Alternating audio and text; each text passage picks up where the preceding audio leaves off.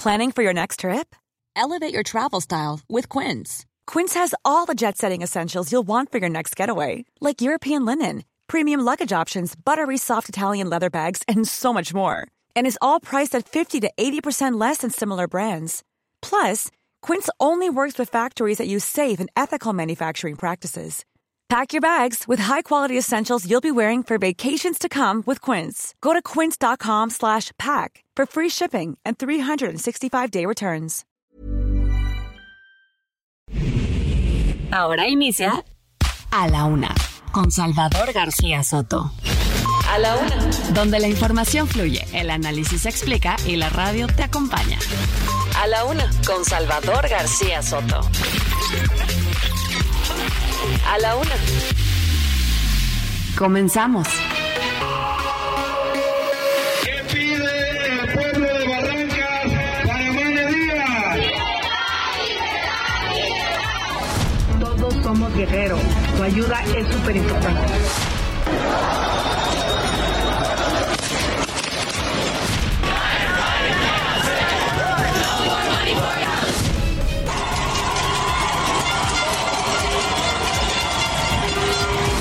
Ya hay un poco de restablecimiento de luz. Es mínimo todavía. Yo mandé una tarjeta al presidente con la posibilidad de que, derivado de lo que está pasando en Acapulco, si se podía exentar el, el- el recurso.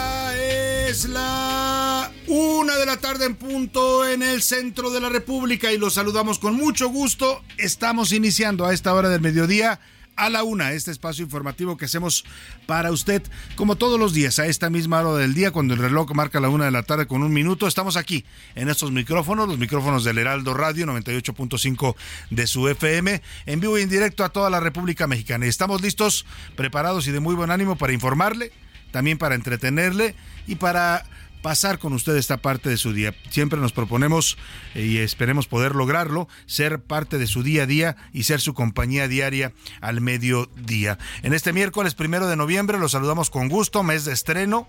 Estamos ya eh, arrancando también el no solo el mes de noviembre, sino el puente de Día de Muertos, que no es oficial, pero como si lo fuera. Se van a tomar mucha gente lo que resta de la semana a partir de mañana y hasta el próximo lunes muchos regresarán a la actividad. Hay un movimiento turístico, la gente sale también en estas temporadas, van a visitar a sus muertos, a veces si no los tiene usted aquí en la ciudad donde vive, pues hay que ir a verlos a donde estén. Es el son las festividades muy propias de los mexicanos, unas festividades en las que pues se vol- se vuelca la gente, los panteones ya lucen llenos, repletos, la gente va a limpiar sus tumbas, a poner flores nuevas, a recordar y a reunirse con ese ser querido que se nos adelantó en el camino. En este miércoles me- primero de noviembre, un día soleado aquí en la Ciudad de México a la mitad de la semana, 20 grados centígrados la temperatura, no se pronostica lluvia, así es que va a ser un día al parecer disfrutable, aunque las temperaturas siguen bajando. ¿eh? Ya por la tarde, noche se espera 9 grados centígrados, así amanecimos hoy, o sea, va a ser un poco de frío para que usted también se prevenga. Saludamos con gusto a toda la República Mexicana, donde sintonizan el Heraldo Radio, a las ciudades de Monterrey y Guadalajara, les mandamos saludos afectuosos, también a la comarca lagunera, a Oaxaca capital, al istmo de Tehuantepec, a Tampico, Tamaulipas, allá en la zona del Golfo, al Heraldo Radio Puebla Altiplano, que incluye los estados de Puebla y Tlaxcala, al Heraldo Radio Acapulco, que bueno, todavía en estos momentos no tenemos transmisión, pero mandamos un abrazo afectuoso a toda la gente de Acapulco, ya pronto estaremos de regreso con ustedes en cuanto se restablezcan las señales radiofónicas en el puerto, a la gente de Tuxtla Gutiérrez, Chiapas, a la gente de Chilpancingo Guerrero, de Mérida, Yucatán, de Tepic, Nayarit, a todos los que nos escuchan en la República Mexicana a través de nuestras frecuencias o a través del internet o de las distintas aplicaciones en las que nos pueden escuchar y ver también. Aquí hay una transmisión en vivo en el heraldo.com.mx, nuestro sitio web, eh, en nuestro sitio online. Si usted le pica y abre la pestaña que dice Heraldo Radio en vivo, ahí nos va a ver. Además de escucharnos, nos va a ver porque tenemos aquí una camarita a la que estoy saludando en este momento para todos los que también nos ven. Al otro lado de la frontera, allá en los- con los Estados Unidos, en, también saludamos con gusto a las ciudades de McAllen y de Bronzeville, en la frontera con Texas, también ahí en Texas a San Antonio y a Huntsville, que nos escuchan a través de las frecuencias de Now Media Radio. También a través de Now Media Radio llegamos hasta Airville, Chicago, allá en la zona de los Grandes Lagos. Y a un ladito de Chicago está el estado de Illinois. Ahí saludamos a la gente de Cedar Rapids y de Independence, Iowa. Eh, vamos a dedicar la música de hoy eh, a todos los muertos, a todos los difuntos, hablar de la muerte, esta etapa de la vida, dicen algunos, esta transición entre la vida física tal y como la conocemos a algo pues que todavía no ha regresado nadie a decirnos qué hay después de la vida, ¿no? Lo que cada quien quiere creer, hay quienes creen en una reencarnación, hay quienes creen que van a un paraíso, hay quienes que van a esperar el día del juicio final, hay quienes creen que van a eh, reencarnar en otro ser vivo, en fin, lo que usted que usted crea, hay que homenajear y reconocer a la muerte, más que temerle, hay que aceptarla como una parte de la vida. Dice una frase, y muy cierta además, que en la vida no hay nada cierto más que la muerte. Lo único seguro que tenemos los seres vivos es que algún día vamos a, morir, a dejar este plano y a ir a otro plano que no sabemos todavía bien en qué consiste. En este primero de noviembre, cuando se conmemora el Día de Todos los Santos, corresponde también a los niños o muertos, a los difuntos pequeños o muertos chiquitos, les dicen también,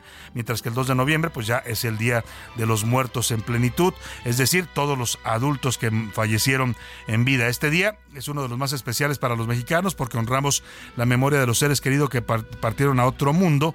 Y bueno, pues creemos, eh, creemos firmemente, yo así lo creo, que regresan en estas fechas a visitarlo a usted, a estar con usted, a tomar de la ofrenda de muertos que les ponemos lo que les gusta, en fin, es parte de las creencias y las tradiciones mexicanas y hoy hoy arrancamos la música de Día de Muertos. Vámonos directo al resumen de información en este miércoles movido en temas informativos. A la una, con Salvador García Soto. Plan de ayuda. A una semana del impacto de Otis, el presidente López Obrador presentó un plan de 20 puntos que contempla una inversión pública de 61 mil millones de pesos para reconstruir a Acapulco, también para darle apoyos a su población en todos los niveles, tanto a nivel de los habitantes de las colonias populares como a los dueños de hoteles y de la industria que se vio desmantelada por esta devastación de Otis. En el desamparo, los pequeños comerciantes en Acapulco claman por ayuda. Miles de comerciantes acapulqueños piden apoyos para levantar sus negocios mientras continúan en el desamparo y también temiendo los saqueos que se han vuelto ya una costumbre en estos momentos en el puerto. Lucha, lucha legal. Llegó la primera suspensión provisional contra la extinción de los fideicomisos del Poder Judicial. El juez de distrito en Chihuahua, Juan Fernando Luébano Ovalle, otorgó la medida a una magistrada y con esto se suspenden y se congelan los 15 mil millones de pesos que eh, tomó el Poder Legislativo del Poder Judicial y buen recibimiento. Mientras tanto, el presidente recibió de buena manera la respuesta de la ministra presidenta de la Corte, Norma Piña, sobre su propuesta para que estos 15 mil millones de pesos de los fideicomisos que están en disputa legal sean invertidos en favor de los damnificados de Acapulco. Eh, se está ordenando un diálogo para discutir el asunto. La ministra Norma Piña ayer respondió que estaba dispuesta a conversarlo con el gobierno federal. Y hasta con la cubeta le voy a contar de la guerra interna que está desatada en Morena por la Ciudad de México. Los llamados duros, comandados por el vocero de la presidencia, Jesús Ramírez Cuevas, y por algunos otros funcionarios y dirigentes de Morena, están haciendo todo. Una campaña para tumbar la candidatura de Omar García Harfuch, mientras la jefa de gobierno, Claudia Sheinbaum, pidió la cabeza del vocero al presidente por interferir en este proceso. Y ayer se filtra un audio que le atribuyen al jefe de gobierno Martí Batres. Él dice que no es su voz, que es inteligencia artificial, pero el audio habla de esta guerra en la que los duros de Morena quieren tumbar a, García Harfus y subir a Clara Burgada. Le voy a tener toda la información. Y todo listo. En la segunda hora de la una vamos a hablar del Día de Muertos en estados como Michoacán. Eh, ya se preparan para recibir a los eh, difuntos. Hablaremos del pan de muerto, de las tradiciones en esta fecha tan importante para los mexicanos. En los deportes, chicas superpoderosas, la selección mexicana femenil de fútbol va a disputar la medalla de oro en los Juegos Panamericanos de Santiago de Chile después de haber ganado todos sus partidos en el torneo. Esto mientras Ana Guevara quiere quitarle el premio económico a los medallistas para donárselo a Acapulco hombre, no se le ocurrió otra forma más, eh, no sé, más positiva de obtener recursos a la señora Guevara. Le voy a contar, nos va a contar de todo esto Oscar Mota. También prepare la alcancía porque anunciaron los precios de los boletos para el Gran Premio de la Ciudad de México en el 2024. Dicen que ahorita dan un 20% de descuento, pero vaya que son caros los, pueblos, los, precios de la Fórmula 1. En el entretenimiento, Anaya Rega nos va a contar sobre el regreso, el regreso de Valentino Lanús a las telenovelas, parte de los que está pasando en el mundo del espectáculo. Vámonos directo a la información importante de este miércoles, todo lo más importante que esté ocurriendo en la ciudad, en el país y en el mundo, se lo vamos a reportar en vivo y en directo en las siguientes dos horas. Estas son las de cajón en A la Una. Una de la tarde. La devastación tras el paso de Otis. Cobertura especial en A la Una.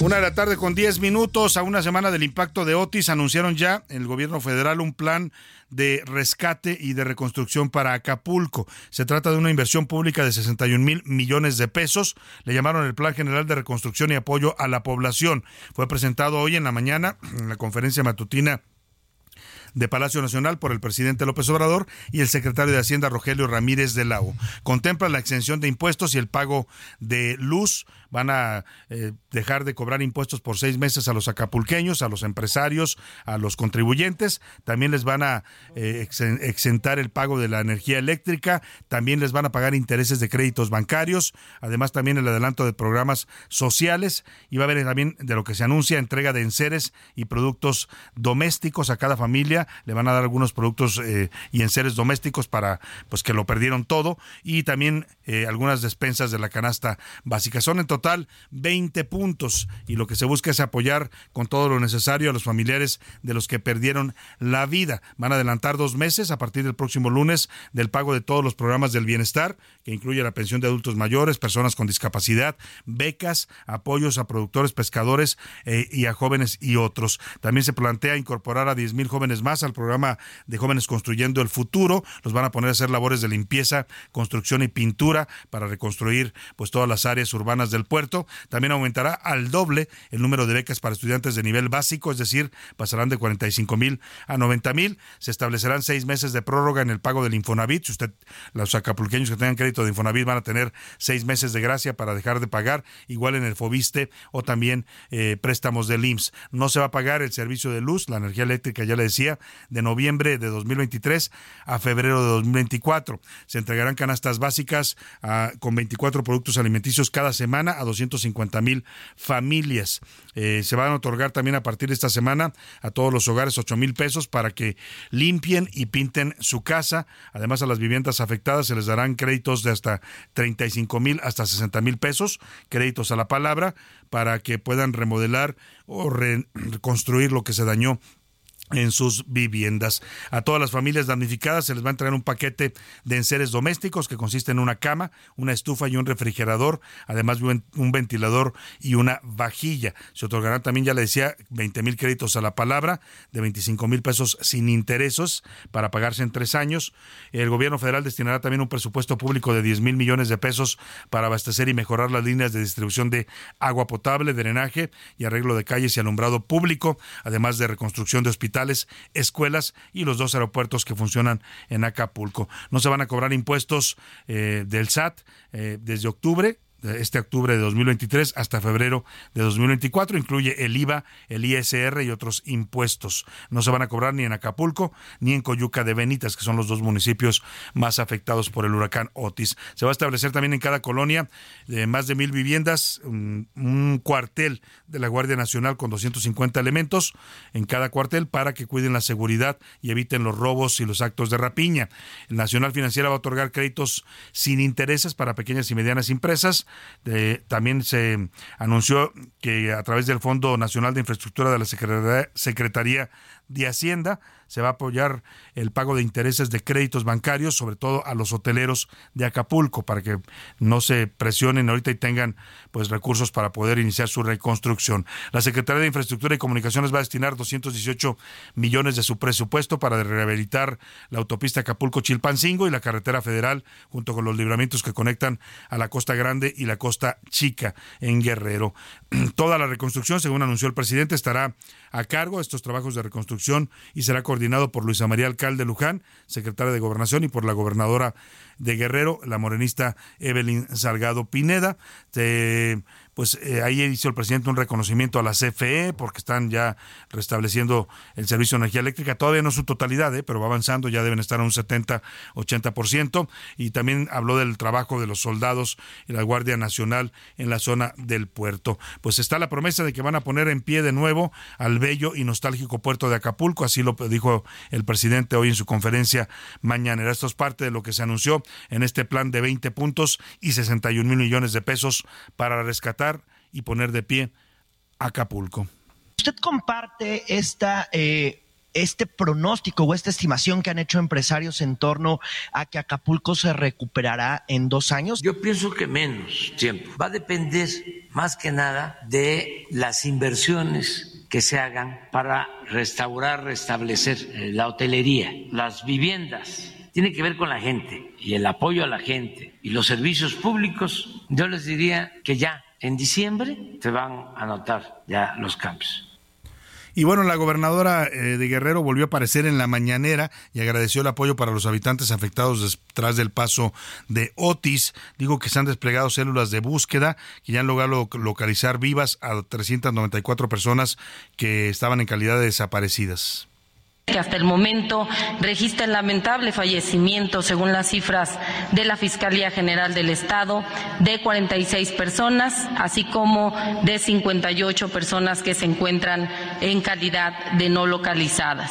Informar que ya nos contactamos con las familias de las víctimas para expresarles toda nuestra solidaridad y, por supuesto, todo el respaldo y todo el apoyo. También habló ahí en la conferencia la secretaria del Bienestar, Ariadna Montiel. Ella dijo que han censado 50 mil casas en Acapulco y en Coyuca de Benítez, y de estas, el 23%, eh, es decir, 11 mil 500 casas casas habitacionales, pues son consideradas pérdida total. También sigue el recuento de los daños. Como le decía, empresarios de la iniciativa privada estiman que eh, Acapulco podría estar de pie, levantado y reconstruido de nuevo, por lo menos la parte turística, en dos años. El presidente dice que puede ser menos y que depende mucho pues, de cómo fluyan los apoyos y los recursos para la reconstrucción. Ricardo Romero nos cuenta. Ahora sí, Otis está pegando duro. Un velero se acaba de soltar. A una semana del impacto del huracán Otis en las costas de Guerrero, sigue el cálculo de las afectaciones materiales y las pérdidas humanas que dejó el fenómeno.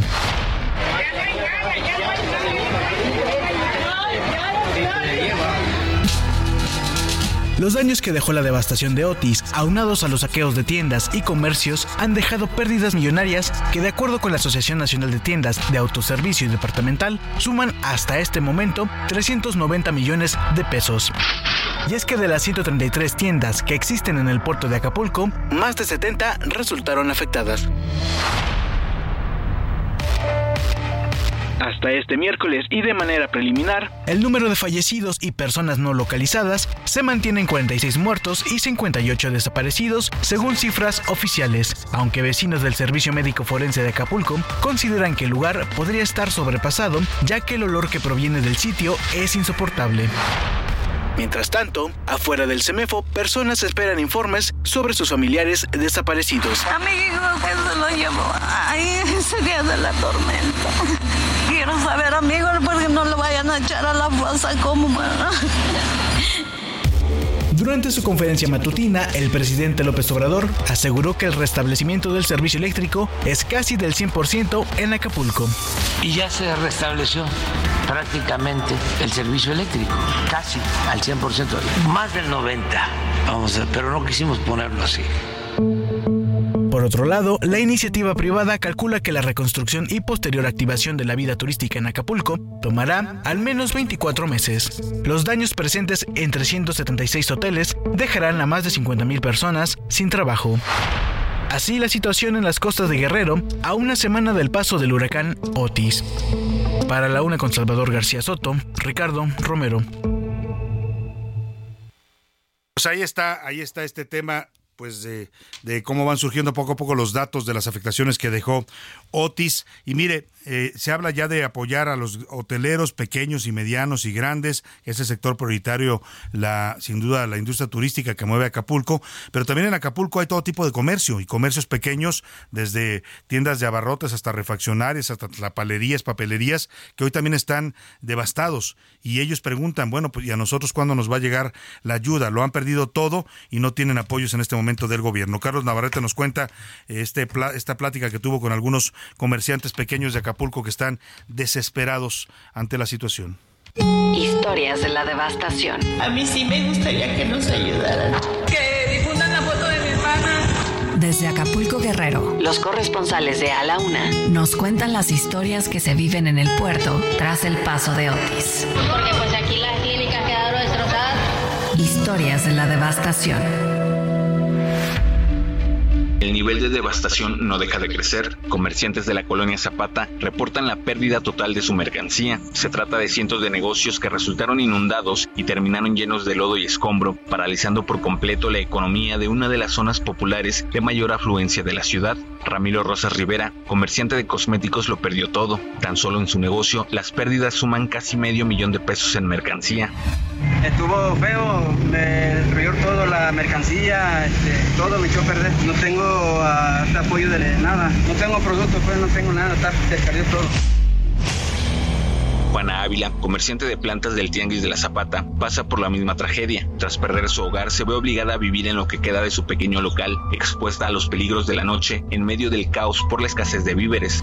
¿Usted es comerciante entonces? Sí. ¿No han recibido apoyo de ningún tipo por parte no, de las la autoridades? Verdad, nada, creo que están dando agua allá por la Pepsi, pero yo no puedo caminar. O sea, me desespero. Ni con el bastón no puedo ir. Le doy gracias a Dios que estamos vivos, por lo menos las familias. Ahorita que tengo aquí a mis hijas, a mi hijo y no sé la verdad de, toda mi familia uh, allá en el pueblo también tenemos. Esta es la realidad a la que se enfrentan los habitantes de Acapulco, quienes coinciden en que el huracán Otis es la mayor desgracia que ha ocurrido en el puerto. Desde Guerrero, Carlos Navarrete.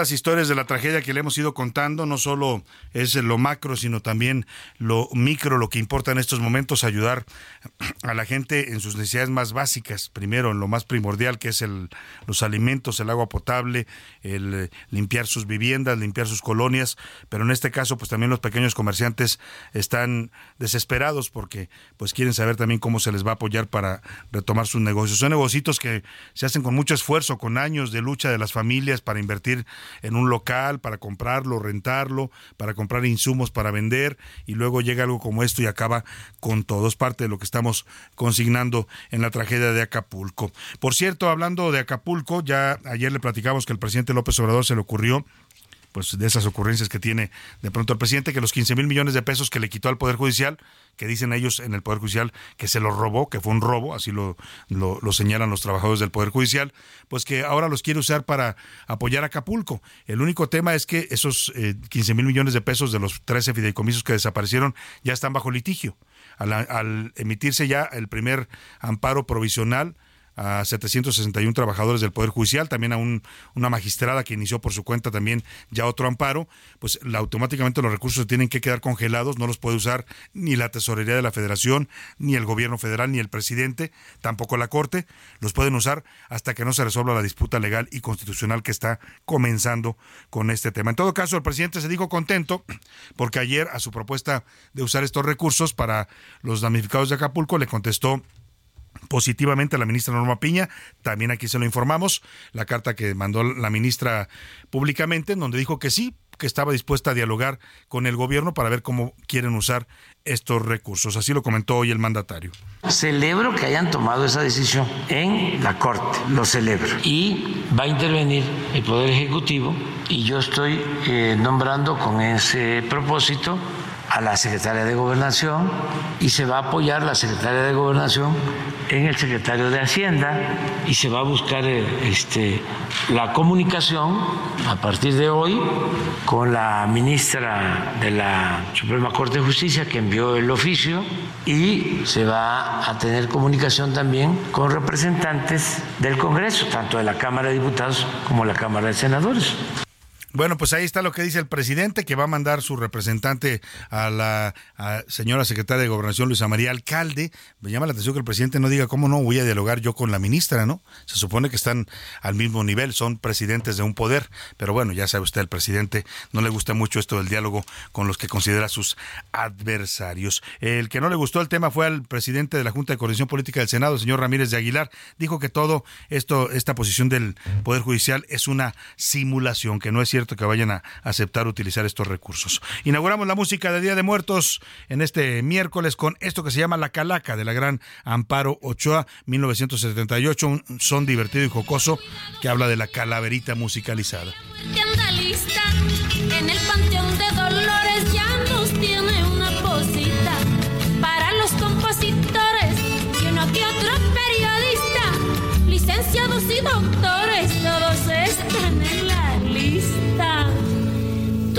Tucu, tucu, tiki, taca, que recanija calaca, cuando menos lo pensamos. Nos hace tirar la pata y yo me le escapé una vez. En un momento regresamos. Ya estamos de vuelta en A la Una con Salvador García Soto. Tu compañía diaria al mediodía. La rima de Valdés. ¿O de Valdés la rima? Ya solo quedan dos meses de este 2023. ¡Qué bárbaro! ¡Cuánto estrés! Algunos caen como reces y el preciso y sus andeses, que uno pues ya le sabe, que las manitas le lave la prensa que tiene a modo, a ver si le sale lodo cuando el sexenio se acabe. Mientras tanto al interior de Morena se apuñalan desde Batres, que en su ala ya se siente superior. La polaca es de lo peor y cómo mueven las piezas, con golpes bajo la mesa, ese es un jueguito eterno. Ponen jefes de gobierno haciendo puras bajezas. El audio que se filtró yo no sé si será real o si será artificial, pero a mí no me extrañó. Martí Batres dice, no, ¿qué no ven que no es mi voz? Contesta raudo y veloz, suena el río porque agua lleva. Ay Judas, me cae, qué hueva. Y a Harfush le dice adiós.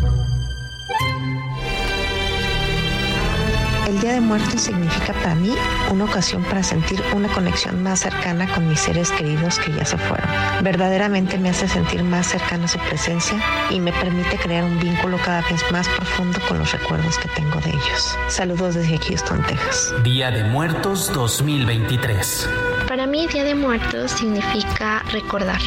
Recordar los momentos que compartimos con nuestros seres queridos, que aunque ya no estén con nosotros, siempre los tenemos presente. En cualquier lado encuentras como que ese ambiente, ese mood como de nostalgia, de compartir, y eso, y eso está muy, muy padre. Día de Muertos 2023. Hola, ¿qué tal? Mi nombre es Margarita y para mí el Día de Muertos es especial porque recordamos a esas personas que ya no están con nosotros, pero que llevamos en nuestros corazones. Nosotros colocamos en su ofrenda velas, flores, fotografías y los alimentos que les gustaban. Y esta ofrenda es para recibirlos y que sepan que seguimos recordándolos. Día de Muertos 2023.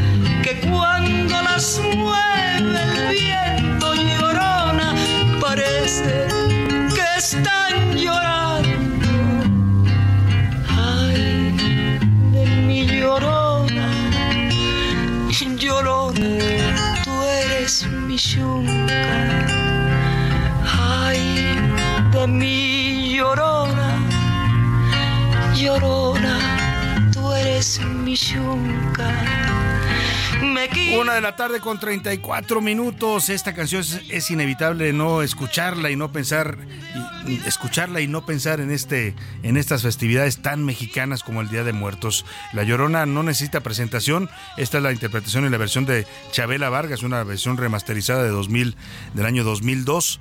Y bueno, pues es eh, una de las mm, canciones más arraigadas en el gusto de los mexicanos y que transmiten ese sentimiento de lo mexicano. Esta es la versión que grabó Chabela Vargas para la cinta Frida que protagonizó Salma Hayek en aquel año, el 2002. Escuchemos un poco más de esta música oaxaqueña de La Llorona, música oaxaqueña de México y del mundo.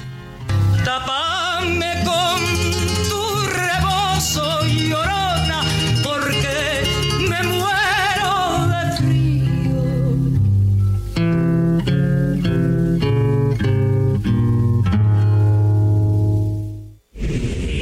A la una. Con Salvador García Soto. Oiga, y escuchábamos atentamente a don Héctor Valdés y en su rima de Valdés. Ya no sabemos si don Valdés eh, la rima o la arrima, ¿no? Pero el caso es que eh, el señor Valdés siempre trae los temas eh, de la política y hoy habla de esta guerra interna que está viviendo Morena por la definición de sus candidaturas, sobre todo en la Ciudad de México. No es la única caso, hay varios estados donde los morenistas están peleando y se están rebelando ante la posibilidad de que las encuestas definan a un candidato. Es el caso de Chiapas, ahí está el señor Eduardo Ramírez Aguilar, el actual presidente de la Jucopo, que ha mandado mensajes de que si Morena no lo postula porque deciden ir con una mujer por género, él se va a buscar otra opción política y hay rumores y versiones fuertes, lo he escuchado a gente del Frente Amplio, de que estarían ya en pláticas con el señor Eduardo Ramírez para que fuera candidato del Frente Amplio a gobernador de Chiapas, si es que Morena no lo postula. En Puebla también hay movimientos, se habla de que podría moverse eh, la definición que apuntaba hacia el senador Alejandro Armenta o el diputado Ignacio Mier, que son los dos punteros, primos además, ambos, eh, y que podrían también mandar a Puebla por género. ¿No? O, ayer dijo Mario Delgado que eh, los hombres en Morena tenían que entender que se iban a tener que sacrificar algunas candidaturas de hombres para cumplir con esta exigencia del INE, este criterio de, paridad de género que los obliga a postular cinco mujeres. Así es que la cosa está fuerte, pero donde sí de plano se ha desatado ya una guerra, una pelea interna, incluso entre los que eran amigos, es en la Ciudad de México. Claudia Sheinbaum, que ahora tiene el bastón de mando y es la que toma muchas definiciones en el movimiento eh, López Obradorista, pues está impulsando claramente a Omar García Harfuch para que sea el candidato a jefe de gobierno eh, aquí en la Ciudad de México, pero de el ala de los duros, les, dicen también los puros, eh, que además eran amigos de Claudia, ella pertenece a ese grupo, era la líder de ese grupo, le estoy hablándole de Jesús Ramírez Cuevas, de eh, Martí Batres, el jefe de gobierno, de los que todos los que están respaldando a Clara Brugada y que pues se dicen en el cuartel de campaña de Claudia Sheinbaum, pues que son los que han estado atacando a García Garfuch en publicaciones, en algunas columnas y plumas afines a la 4T, en algunos sitios de internet, con campañas de desprestigio y descalificación. Bueno, pues el asunto llegó tan fuerte que ayer circuló un audio, un audio, un, presuntamente dicen que es eh, la voz del jefe de gobierno Martí Batres, él lo ha negado, dice que es falso y que se lo produjeron por inteligencia artificial. Hay quienes dicen que ya le hicieron prueba para ver si es in- audio de inteligencia artificial, porque ahora hay aplicaciones que miden eso, o es audio real y que apunta hacia un audio real. Pero el jefe de gobierno, en su derecho, dice que esto es falso y que se lo inventaron. El caso es que lo que se escucha en el audio, y ahora lo va a escuchar usted en esta nota que nos preparó José Luis Ramírez, es bastante fuerte porque da instrucciones precisamente en ese audio, la persona que habla, para que pues se baje la candidatura de Omar García Harfuch. Dice que tienen dos semanas para bajarla, que hay que subir a Clara, que hay que promover encuestas que digan que están empatados, aunque reconoce que Clara va en desventaja Incluso dice, hay que mandarle más eh, material a, algunos periodistas. Menciona nombres, Viri Ríos, Hernán Gómez Bruera, habla de Anabel Hernández también, que sacó hace poco un reportaje eh, en el que involucraba eh, el presunto Minilic, que es hijo de el licenciado, aquel capo del cártel de Sinaloa, pues involucraba a García Harfuch y con vínculos con este grupo. En fin, la guerra está todo lo que da y vamos a ver en qué termina, porque pues aquí sí, si no puede la jefa de gobierno o ex jefa de gobierno Claudia Sheinbaum poner a su candidato y si le imponen a una candidata, pues entonces me parece que su liderazgo como candidata presidencial quedaría fuertemente debilitado. En todo caso, escuchemos esto, este panorama que nos da José Luis, eh, José Luis Sánchez sobre la guerra interna en Morena en la Ciudad de México. El movimiento de regeneración nacional en la Ciudad de México cruje en medio de la división por la búsqueda del poder y las candidaturas. Desde inicios de septiembre, cuando Omar García Harfuch renunció a la Secretaría de Seguridad Capitalina para competir en la elección del 2024, los llamados duros y puros de Morena, liderados por el vocero de la presidencia Jesús Ramírez, han hecho todo para bajar al exsecretario. Esto a pesar de que es una designación directa de Claudia Sheinbaum, quien desde ese mismo mes recibió el bastón de mando de manos de López Obrador. En sus Serpientes y Escaleras del martes 31 de octubre, Salvador García Soto detalla que Claudia Sheinbaum tronó en contra de su antiguo amigo Jesús Ramírez al acusarlo de ser el orquestador de la campaña de desprestigio en contra de García Harfuch. Incluso, narra el columnista, la ex jefa de gobierno habría pedido la intervención del presidente y hasta la cabeza del vocero por intervenir en este proceso. En medio de esto, este martes por la noche circuló un audio que supuestamente se atribuye al actual jefe de gobierno Martí Batres y quien es considerado parte de este grupo de duros de Morena y que operaría para golpear a Omar García Harfuch. Oye, la candidata me pidió dejar de apoyar a Clara, ya me pasaron cómo salió en la encuesta y si iba muy abajo, ¿no? Pero tenemos dos semanas para bajar a Omar por el tema de género. Yo ya le dije a Dani que le siga pegando con Hernán, con Viri y a ver si saca algo más sana porque lo último del mini league nomás no pegó. Hay que seguir creciendo a Clara y no soltar la campaña contra Omar en redes y seguir sacando encuestas que pongan empate. Batres de inmediato en sus redes sociales rechazó el audio y aseguró que se trataba de un montaje hecho con inteligencia artificial. Esta división interna, además del tema de la paridad de género, fueron las razones por las que Morena en la capital decidió posponer el anuncio de resultados que estaba pactado para el 30 de octubre y pasarlo hasta el 10 de noviembre. Así, la única decisión que ha tomado Claudia Sheinbaum como líder del movimiento y poseedora del bastón de mando se tambalea. Gracias a la guerra intestina y los ataques de sus propios correligionarios de la ala dura, que buscan, a como de lugar, posicionar a sus candidatos. Para la una con Salvador García Soto, José Luis Sánchez Macías. Bueno, pues ahí está la guerra interna en Morena que se recrudece, que es bastante fuerte.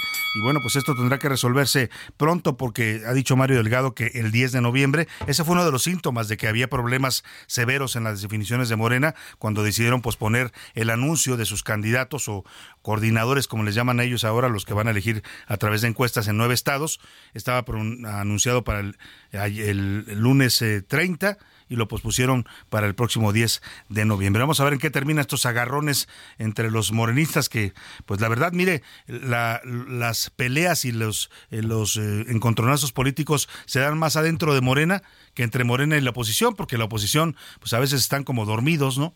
Entonces, los que se pelean más bien por el poder o por los cargos son los propios morenistas. Y vaya, vaya que saben pelearse, traen ahí una herencia perredista de las tribus del PRD y también su parte priista. Bueno, pues imagínense ustedes un cóctel explosivo. Son guerras intestinas bastante cruentas y ya lo escuchamos en esta nota que nos preparó José Luis Sánchez. Por lo pronto vamos a este tema de los fideicomisos del Poder Judicial. Ayer le dijimos que ya habían interpuesto el primer amparo, 761 trabajadores del Poder Judicial que se juntaron y pusieron un amparo colectivo, ya se los habían recibido. Hoy la noticia es que ya Ayer justamente por la tarde, este amparo que le informamos ya recibió la suspensión provisional en contra de la extinción de los fideicomisos. Con esto se congelan las cuentas, estas que anda haciendo cuentas alegres el presidente diciendo que va a usar los 15 mil millones de pesos para ayudar a Acapulco. Bueno, pues no podría porque en este momento ese dinero no se puede tocar hasta que no se resuelva el litigio legal y constitucional que se acaba de abrir con estos amparos. Diana Martínez, cuéntanos cómo va a operar este tema de los amparos y los fideicomisos del Poder Judicial. Tardes. Así es, Salvador, buenas tardes. Un juez federal concedió este martes una suspensión provisional que frena temporalmente la extinción de 13 fideicomisos del Poder Judicial de la Federación. La medida fue otorgada por Juan Fernando Luébano Ovalle, juez decimosegundo de distrito en Chihuahua, en un amparo promovido por una magistrada. Esta eh, suspensión provisional indica que se concede para que la Secretaría Ejecutiva de Administración del Consejo de la Judicatura Federal, la Secretaría de Hacienda y Crédito Público y la Tesorería de la Federación o aquella que atendiendo a su respectiva competencia tenga intervención en la administración, operación y disposición de los recursos de estos fideicomisos, se abstengan de aplicar el decreto por el que se adiciona un segundo párrafo del artículo 224 de la Ley Orgánica del Poder Judicial Federal. Luébano Ovalle determinó que estas autoridades se deben abstener de extinguir los fideicomisos y garantizar su continuación, operación y administración, incluso en el acuerdo judicial el impartido de Justicia insiste en que esta suspensión tiene como efecto principal que los fideicomisos sigan operando. Bueno, pues el próximo 9 de noviembre se va a realizar la audiencia incidental. ¿Qué pasa en esta audiencia? Se determinará si se concede o no la suspensión definitiva. Hasta aquí mi reporte. Bueno, pues ya estaremos pendientes de lo, las decisiones que tomen los jueces y ese es el contrasentido de todo esto, ¿no? Eso es la pregunta que muchos hacen. ¿Para qué tanto argüente con los fideicomisos? ¿Para qué el presidente provocó este movimiento de los trabajadores del Poder Judicial que siguen en pie de lucha? ¿eh? Ayer sacaron un comunicado en video en donde dicen que van a seguir peleando por sus recursos, que sí son recursos, dicen ellos, el presidente dice que no, pero dice que estos fideicomisos que desaparecieron y se apropiaron el dinero, el Congreso de la Unión, junto con confabulado con el Ejecutivo, pues que sí son recursos que ellos han aportado para tener mejores pensiones, para tener créditos para vivienda, aportaciones directas de los trabajadores, que es lo que se estaría llevando el gobierno federal. Le decía, ¿para qué tanto brinco estando el suelo tan parejo si al final el tema va a tener que regresar a ser resuelto por los jueces, los magistrados y la Corte? Esos mismos que están protestando y desde el principio dijeron no se pueden tocar esos recursos. Oye, vamos a Nuevo León porque pues ya el, eh, en medio de todo este asunto de Samuel Velasco que deshoja, perdóneme, Samuel García, discúlpeme, el señor Samuel García, gobernador de Nuevo León, que deshoja la margarita de si va o no a ser candidato, de si pide licencia o no, pues el Congreso ya se le adelantó y ya le nombró a un interino, a un gobernador interino, por si él se va a buscar la aventura presidencial el 2 de diciembre, automáticamente entraría en funciones este gobernador interino, que es el señor eh, eh, expresidente del Poder Judicial. Ese es al que nombraron y ya está eh, pues mm, designado, renunció al Poder Judicial para ser el nuevo gobernador interino. José Arturo Salinas es el señor eh, gobernador interino en estos momentos nombrado por el Congreso, ya le tomaron por protesta, pero el otro, que el que quería el gobernador, Samuel García, el que quería dejar en su lugar, que es el secretario general de gobierno, Javier Navarro Velasco, pues él insiste en que él quiere ser gobernador interino. Vamos contigo, Juan Teniente, platícanos cómo sigue la telenovela Nuevo Leonesa. Muy buenas tardes. tardes. ¿Qué tal, Salvador? Te saludo con gusto desde Monterrey. Pues mira, el secretario de Gobierno le da más, más largas a ese asunto de la novela por el poder de Nuevo León. Javier Navarro aseguró que sí será el gobernador interino a partir del 2 de diciembre cuando Samuel García se vaya a la contienda electoral. El funcionario estatal desmintió al juez séptimo de distrito en Tamaulipas, quien aseguró que desechó la demanda de amparo y que será el 12 de noviembre cuando Samuel García pueda registrarse como aspirante a obtener la candidatura de Movimiento Ciudadano rumbo a la presidencia del país y él obtendría la gubernatura interina interina del Estado, quedando así bajo su cargo. El funcionario el regiomontano también dijo que la demanda consiste en dos partes, una es el amparo de fondo y la otra el incidente de suspensión provisional, aclarando que se otorgó la suspensión provisional en su caso, lo cual significa que continúa como secretario de gobierno y que asumiría el cargo de gobernador interino. Sí confirma que fue ilegal el nombramiento de Arturo Salinas por parte del Congreso del Estado. Agregó que aún también se han desechado otras mociones, las cuales pueden ser objeto de otra demanda. Los magistrados aceptaron y avalaron una serie de peticiones e incluso agregaron otras que podrían inclinar la balanza a su favor y aseveró que ya está listo para asumir su responsabilidad como gobernador interino. Así las cosas, Salvador, en Nuevo León con esta novela del poder. Te saludo con gusto. muchas gracias, muchas gracias a nuestro corresponsal Juan Teniente allá en Nuevo León. Pues lo dices bien, una telenovela política la que está viviendo Nuevo León con todo este asunto de si se va o no se va a la candidatura presidencial Samuel García y quién se quedaría en su lugar como gobernador interino.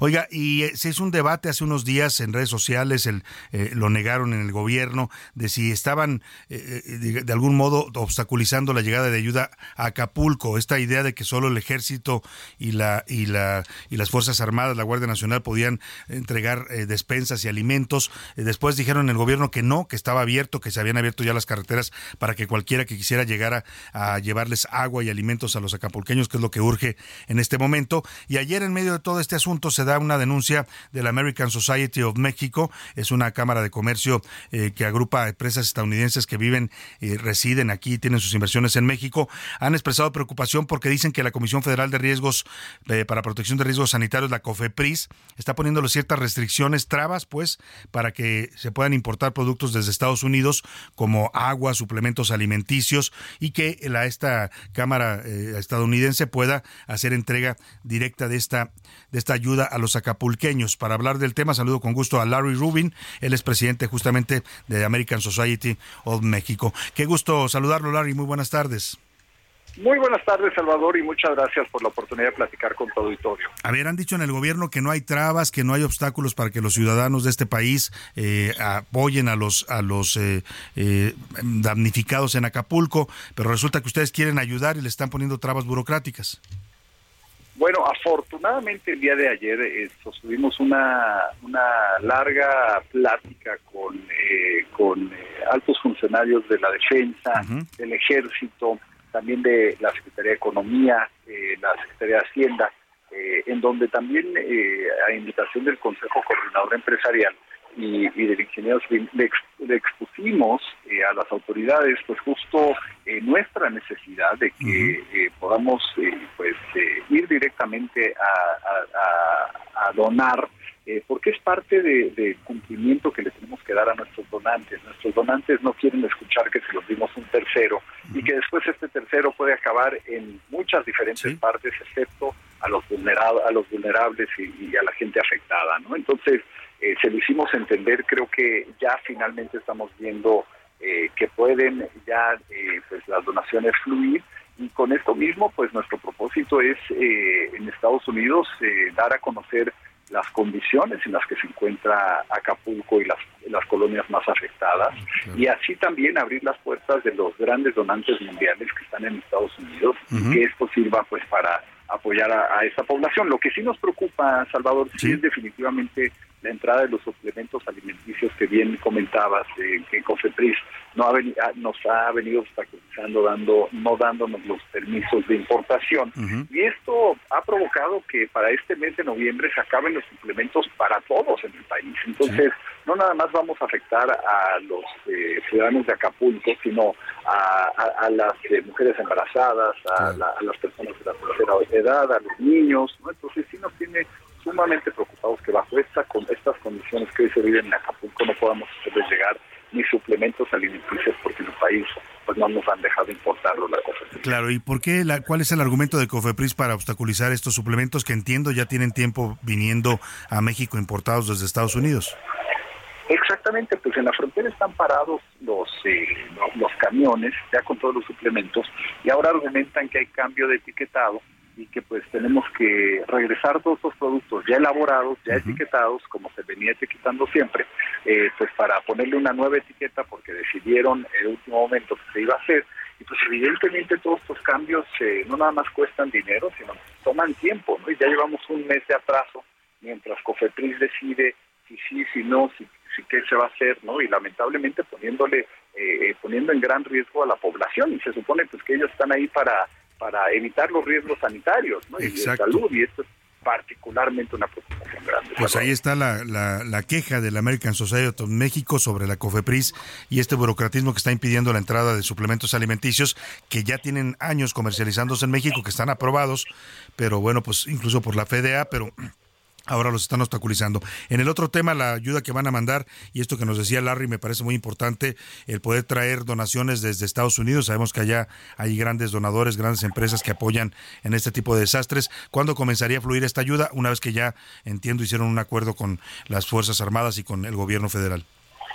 Claro que sí, pues ya empezamos a, a, hacérselos llegar, ¿no? Particularmente tenemos en, la, en el American Society tenemos eh, 130 ONGs que se dedican a apoyo de, poblaciones vulnerables, particularmente en este tipo de, situaciones y desastres, entran en acción. Entonces, eh, son 130 ONGs estadounidenses que ya se han puesto a trabajar. Eh, lo hemos hecho a través de las ONGs existentes ya estadounidenses en, Acapulco. Tenemos, por ejemplo, Los Rotarios, que es una asociación americana que está operando en Acapulco desde hace muchos años, y otras tantas asociaciones estadounidenses operando en, en Acapulco. Entonces ya afortunadamente Salvador empezó a fluir para que los Rotarios, a, través de sus diferentes clubes, pues puedan eh, apoyar a la población y, también apoyarse ellos mismos. Sin duda. Muchos de ellos son los damnificados. Sin duda alguna. Pues qué buena noticia que la American Society va a estar apoyando esta labor de donación tan necesaria y tan urgente en estos momentos para toda la población de Guerrero. Le agradecemos mucho, Larry Rubin. Estaremos atentos a esta queja que ponen sobre el actuar de Cofepris en el tema de la industria de la salud. No, muchas gracias Salvador y siempre a la orden. Gracias, muy buena tarde a Larry Rubin, presidente de la American Society of Mexico, eh, que es eh, esta agrupación que ah, pues eh, concentra muchas empresas que tienen inversiones en nuestro país. Nos vamos a la pausa con esto del gran Chava Flores, que así como hacía parodias musicales, como radiografió a los mexicanos en sus costumbres, en su idiosincrasia, también, también le cantó a la muerte. Esto se llama Cerró sus ojitos Cleto. Cleto el fufu y sus ojitos cerró. Todo el equipo al morir entregó. Cayendo el muerto, soltando el llanto. Oye, ni que fuera para tanto, dijo a la viuda el doidor. De un coraje se le enfrió, que poco aguante, lo sacaron con los tenis adelante los ataques que Luchita su No le cambies. Estás en A la Una con Salvador García Soto. Información útil y análisis puntual. En un momento regresamos. Ya inicia la segunda hora de A la Una con Salvador García Soto. A la Una, donde la información fluye, el análisis se explica y la radio te acompaña. A la Una con Salvador García Soto a la una. Comenzamos. Sí, pues a mí me parece una tradición muy bonita porque pues recordamos a las personas que ya no están. Además, pues es una tradición muy mexicana que ya tiene muchos años, que nos ayuda a recordar a quienes ya no están y pues a sentirlos un poquito más cerca. Día de Muertos 2023. ¿Qué es lo que nos evoca? Más que nada es un sentimiento de unidad familiar y más que eso es como una celebración de vida, ¿sabes? Agradecer el hecho de haber estado aquí pese a que sea difícil, sea difícil vivir. Creo que para las familias mexicanas la comida es tradición, es unidad y pues es amor, ¿no? Día de Muertos 2023. Para mí es una fecha especial, desde el pan de muerto, pintarte, caracterizarte, desfilar, todo es como muy mágico. Es una fecha no solo para recordar, sino para celebrar. Día de Muertos 2023.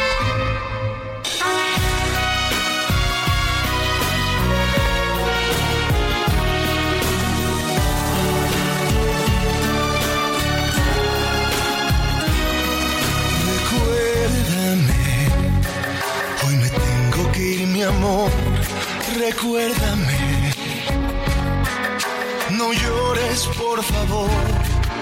Te llevo en mi corazón y cerca me tendrás. A solas yo te cantaré, soñando en regresar. Recuérdame, aunque tenga que emigrar llorar, no oyes llorar.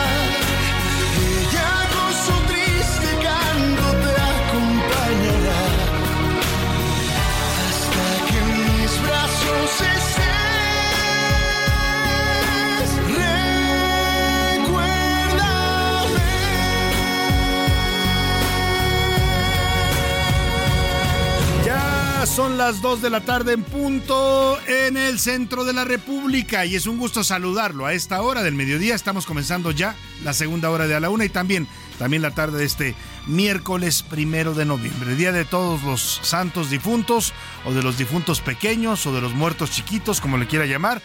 Hoy, si usted va a poner altar, es importante que hoy en la noche ponga su altar o sus flores de cempasúchil. Y mucha gente acostumbra a poner un caminito de pétalos de cempasúchil afuera de la casa porque se supone que esta flor es parte de la tradición milenaria de los festejos de muertos en México, que la flor de cempasúchil guía a los muertos hacia la casa que van a visitar. Así es que, pues si usted quiere conservar estas tradiciones, es bonito hacerlo. Yo cada año pongo mi altar. Yo creo que hoy en la tarde pondré a colocarlo con las fotos pues de esos seres queridos que ya partieron, pero que siguen presentes con nosotros y que esta noche, el primero de noviembre, llegan, dicen, a visitarnos y a pasar el Día de los Muertos con nosotros. Estamos escuchando Recuérdame de Carlos Rivera, este cantante mexicano que dio voz a este tema de la película Coco que hizo Disney Pixar para homenajear y reconocer las tradiciones mexicanas del Día de Muertos. Se volvió un fenómeno a nivel internacional esta cinta de Pixar a partir del uso pues de esta festividad tan colorida y tan importante y tan profunda que tenemos los mexicanos con el Día de Muertos. Así canta Carlos Rivera, el tlaxcalteca que dio voz a este personaje de Coco.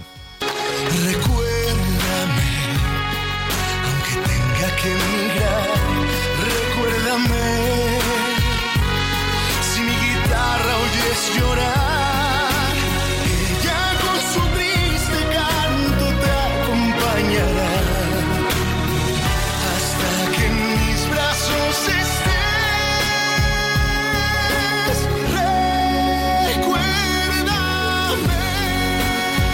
sentido de este tema, eh, yo creo también en eso, eh, es que mientras usted no deje de recordar a esos seres queridos, a esos seres especiales que partieron antes eh, que nosotros y que están en otro plano, pues mientras usted no los deje de recordar, ellos van a seguir viviendo.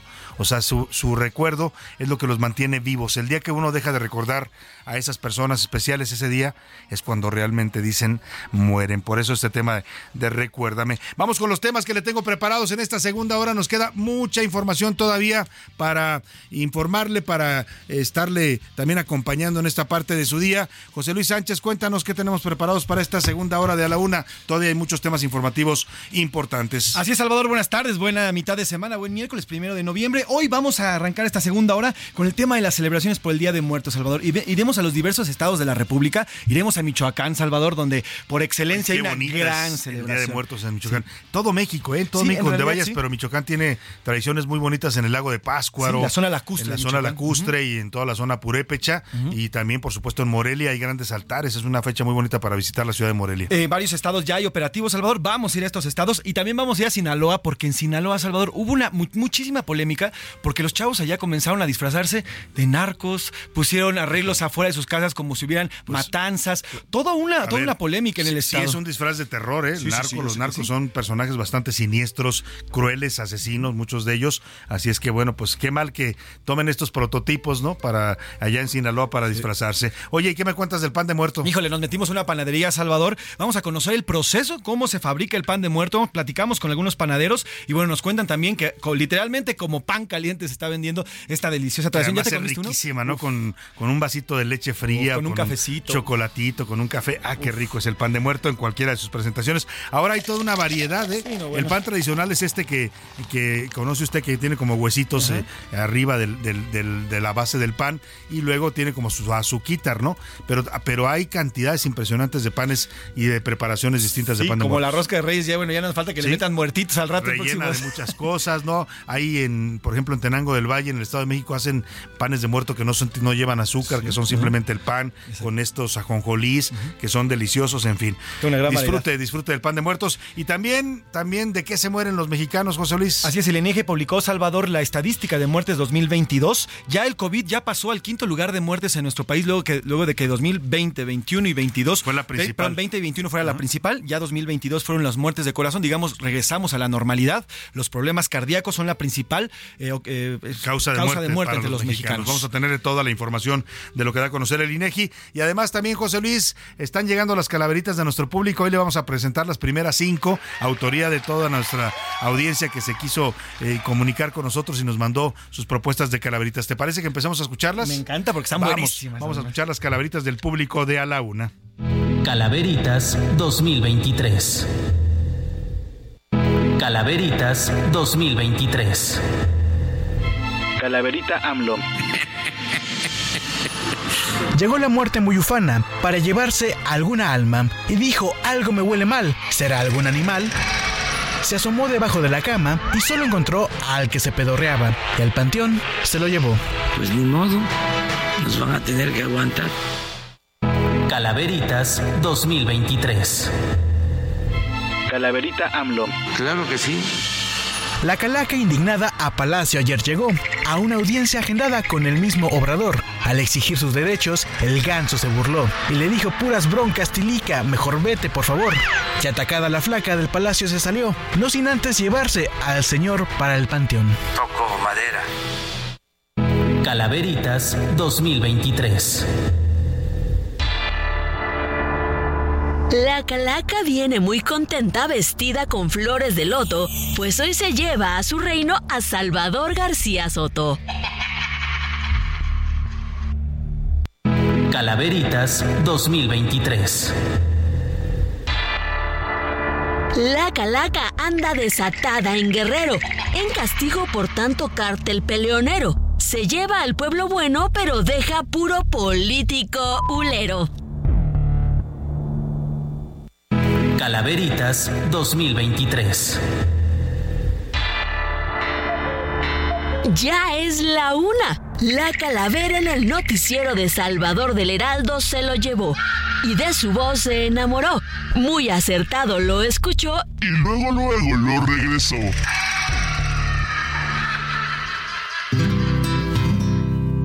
Bueno, ahí están las calaveritas que nos han llegado. Varios no nos pusieron su nombre. Es importante que ponga usted su nombre si quiere que aparezca al aire. También habrá quien no quiere que aparezca al aire, pero les agradecemos mucho las calaveritas. Estas dos de estas que usted escuchó, eh, la de Juan Manuel Andrade de Tuxtla Gutiérrez, Chiapas, ¿esa cuál era? la segunda que escuchó, y la de Alejandro Romero de la Ciudad de México, también fue la que escuchó usted aquí la primera. Esos dos sí nos pusieron su nombre, los demás pues lo quisieron hacer de manera anónima. Y vámonos precisamente a los festejos de Día de Muertos, porque este miércoles, primero de noviembre, eh, comienza la celebración eh, pues oficial de Día de Muertos. Hoy celebramos a todos los santos. Eh, a todos los santos difuntos y también a los niños que murieron siendo, pues eso, niños, ¿no? Los difuntos pequeños les llaman a los muertos chiquitos. En medio de la celebración, estados como Michoacán ya se están preparando para esta noche de primero de noviembre, que es cuando le digo que según la tradición ya es cuando vienen eh, los eh, muertos a visitarnos, vienen del otro plano a este plano eh, existencial. En la zona lacustre de Michoacán, en la meseta Purépecha y en Morelia, ya está al tope por los festejos que va a haber en estos Páscuaro y otros municipios. Es un fin de semana que le decía, no es puente oficial, pero como si lo fuera y la verdad que también va a dejar una derrama turística importante para el país. Vamos contigo allá Michoacán, Sergio Cortés, platícanos cómo se está preparando esta colorida fiesta del Día de Muertos de los michoacanos.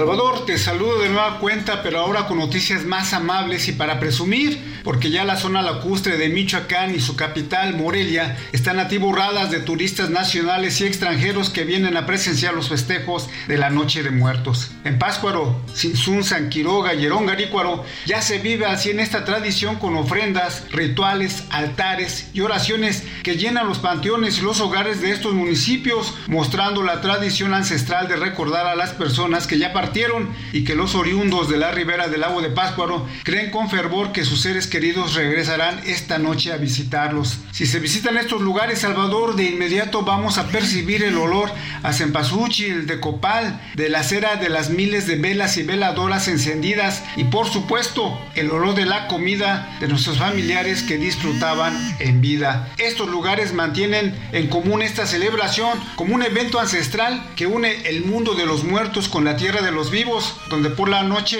pueden percibir el espíritu de aquellos seres amados que se adelantaron en el camino. Salvador, de verdad hay que vivir esta celebración como se hace en Michoacán. Sin duda alguna, sin duda alguna, Sergio Cortés. Y si usted eh, quiere salir este fin de semana, si tiene oportunidad de hacerlo a los festejos de Día de Muertos, Michoacán es una extraordinaria opción para ir, porque de verdad hacen toda una, pues todo un evento, toda una festividad y una serie de rituales sobre el Día de Muertos. En otros estados de la República también se están preparando ya operativos en panteones y otros lugares de culto. En el Estado de México, por ejemplo, las autoridades ya instalaron operativos especiales de vigilancia en los panteones que son muy concurridos. Ya desde hoy, eh, yo eh, pasé hace rato por un panteón y estaba ya lleno de gente, la vendimia por supuesto afuera y la gente empieza a llegar desde hoy a esta labor que es, eh, no sé cómo la ve usted, pero a mí me parece muy, muy noble y muy cariñosa, afectuosa. Es una señal de cariño por esos que partieron, ir a limpiar la tumba, barrerla, cambiar las flores, poner flores nuevas y estar ahí. Mucha gente se queda ahí a platicar, a comer, a pasar el día con sus difuntitos. Nos cuenta Gerardo Galicia cómo está ya llenándose los panteones en el Estado de México. Hola, ¿qué tal? Muy buenas tardes, Salvador García Soto y también saludar a nuestro auditorio. En el Estado de México se inició con el reforzamiento de seguridad ante la celebración del Día de Muertos, por lo que eh, los dispositivos se han montado en más de 500 panteones con mayor afluencia, pero también en tianguis, mercados y centros de esparcimiento en la mesa de coordinación para la construcción de la paz se le da seguimiento. En la capital mexiquense el despliegue de las fuerzas del orden se realizó en el Panteón Que desde muy temprano tuvo actividad con la operación de puestos de flores y personas que acuden a visitar el lugar del eterno descanso de los suyos. El reforzamiento de vigilancia contempla el despliegue de 1.430 elementos y 475 unidades repartidas a lo largo del territorio mexiquense. La seguridad se desarrolla en torno de un total de 531 camposantos en donde hay patrullajes motorizados pie tierra con apoyo de 25 caninos y 25 equinos en la periferia. Hasta aquí mi reporte desde el Estado de México, Salvador García Soto y auditorio, muy buenas tardes.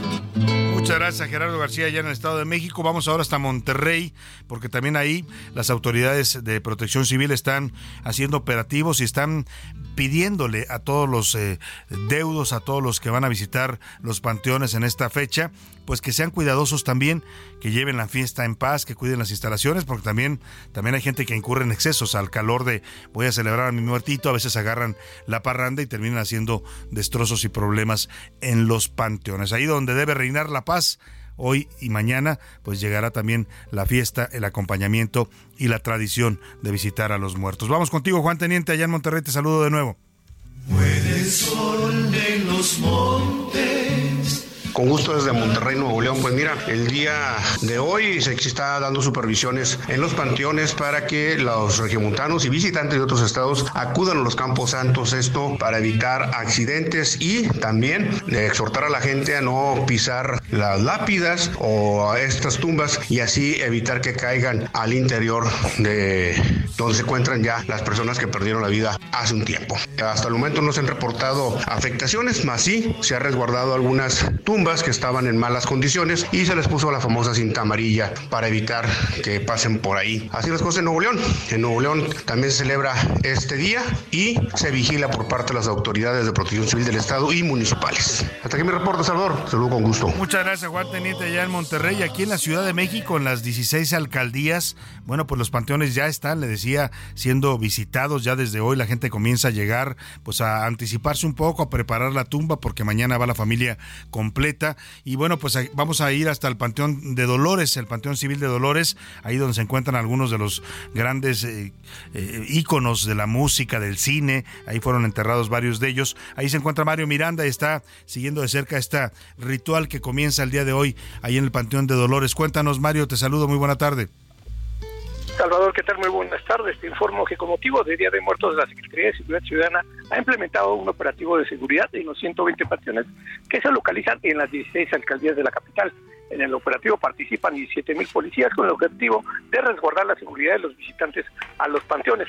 En estos momentos nos encontramos a las afueras de lo que es el Panteón Dolores. Llegamos desde muy temprano de El Salvador. Fíjate que ha sido poca la gente que ha llegado a este panteón. Ahorita las autoridades nos están informando que aproximadamente han llegado mil personas lo que es al Panteón Dolores. Ha sido poca la afluencia, ya se encuentran aquí los puestos de flores, los puestos de vendimia, pero son pocas las personas que han llegado a visitar a sus seres queridos. Las personas, pues las pocas que han llegado, llegan con flores, llegan con arreglos para adornar las tumbas de sus difuntos ahí en este Panteón Dolores. Se espera que el día de mañana, es el día fuerte, el día 2 de noviembre, pues haya más afluencia de personas en los diferentes panteones de la capital, así como el fin de semana también se espera la llegada pues, de varias personas, ya que muchas personas trabajan en estos días, son días hábiles, y se espera que el fin de semana acudan más personas a los diferentes panteones. Salvador, es la información al momento desde el Panteón Dolores. Muchas gracias, Mario Miranda. Pues ahí está, está llegando ya la gente a los distintos panteones, están los operativos también de seguridad y la recomendación, pues siempre es, eh, como dicen las autoridades, conducirse con respeto en estos lugares. No está bien celebrar, mucha gente lleva música, lleva eh, bebidas alcohólicas también, es parte de, la tradición para brindar con los muertitos, pero hay que ser muy cuidadoso y hay que mantener siempre el orden y el respeto por eh, todos los que confluyen en estas instalaciones de panteón.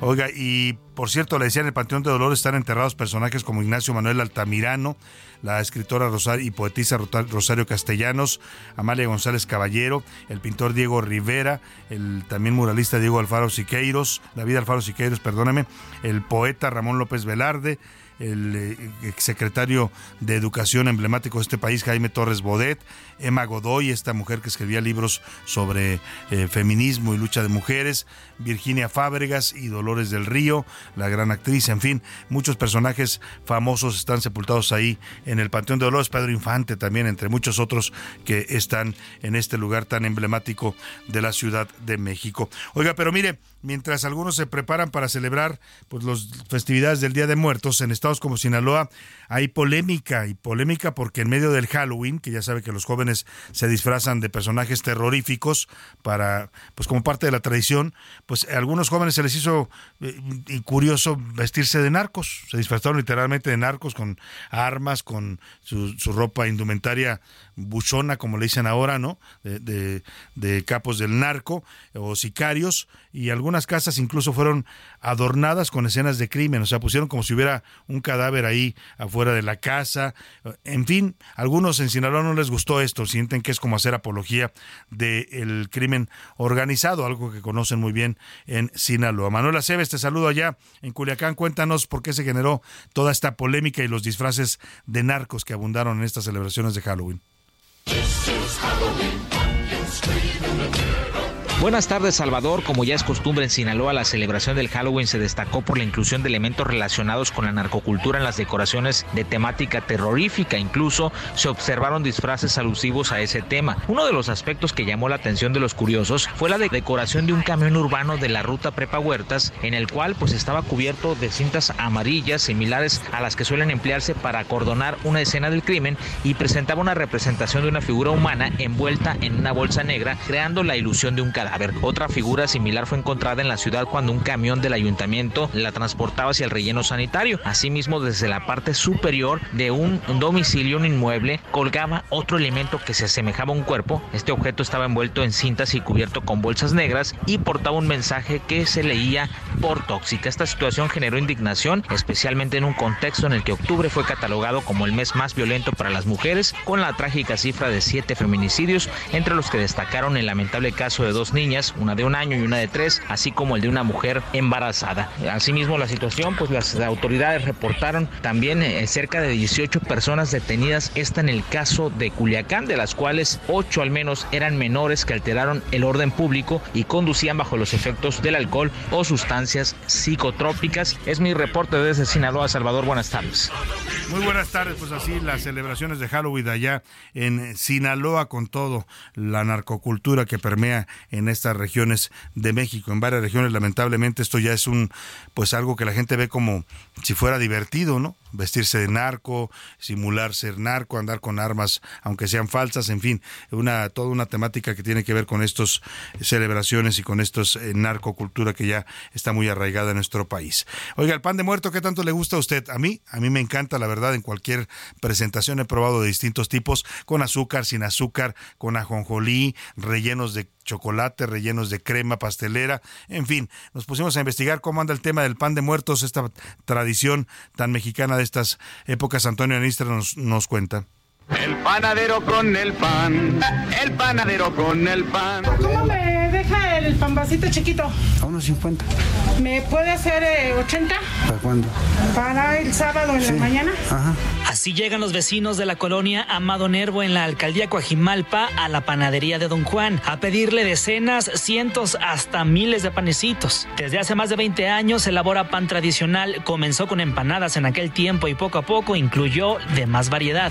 Taquitos de piña y de cajeta, también pegó, pegó mucho ese taquito, se acaba diario. Y esa galleta también es, es, de repostería fina y lo doy barato a 8 pesos y se vende, se acaba muy pronto. Entonces, pues la gente empezó a probar el pan y ya salió, se no hemos dejado de trabajar, pues. El trabajo de un panadero no es tarea fácil y más si es tan solicitado como don Juan. Se levanta a las 4 de la mañana y antes de las 5 ya está despachando. Hasta las 9 de la noche. 9 de la noche. Todo el día aquí único día que me voy temprano es el sábado y el domingo, pero ahora no me pienso ir porque hay mucha chamba. El Día de Muertos, por supuesto, viene acompañado del tradicional pan y para quienes lo elaboran, de días buenos. Trabaja a marcha forzada porque aunque la panadería sea pequeña, tiene que lograr más de 4 mil panecitos para esta semana. Una vez que comienza, no hay quien lo pare hasta que llega a los 600 o 700 antes de hacer una pausa. Tiene 70 años y es ágil, como pocos. Entonces aquí ya empiezo a bolear. Me da pues chale nuez. Nuez sabe muy rico. Y pues hago muy diferente a panadería. Este pan redondo adornado de masa huesitos tiene como ingredientes principales la harina, azúcar, huevos y generalmente está adornado con ajonjolí o bien cubierto de azúcar como toque especial perfumado con naranja y anís. Actualmente el pan de muerto es uno de los componentes más importantes de las ofrendas dedicadas a los fieles difuntos. Pues sin duda una de las grandes tradiciones de esta época comer pan de muerto que a mí con este reportaje de Antonio Anistro me llegó el olor a la naranja y a todo esto que le ponen al pan de muertos. vamos a la pausa con música para los muertos. Esto se llama Sempasúchil de Mosier Periné de 2015. Adiós, adiós.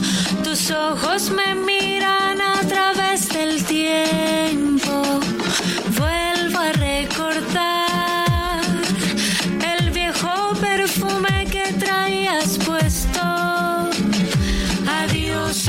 Adiós, adiós.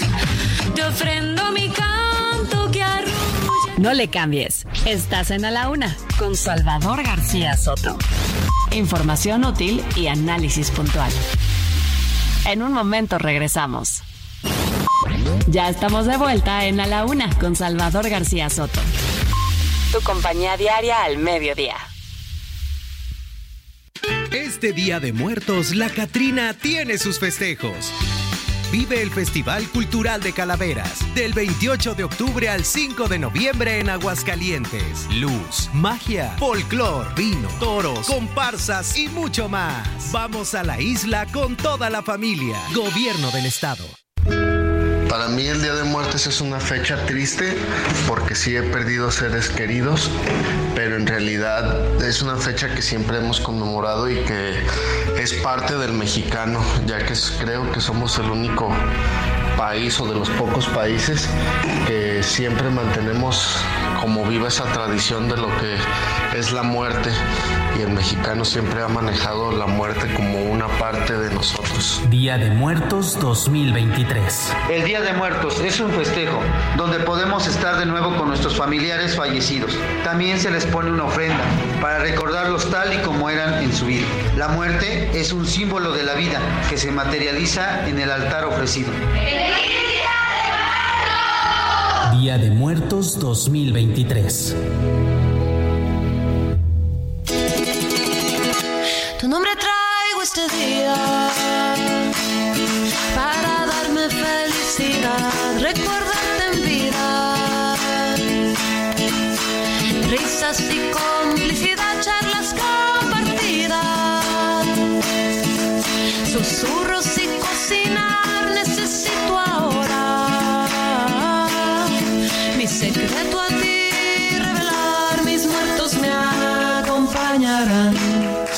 Me darán tranquilidad, convierten tristeza en canción, habitan el aire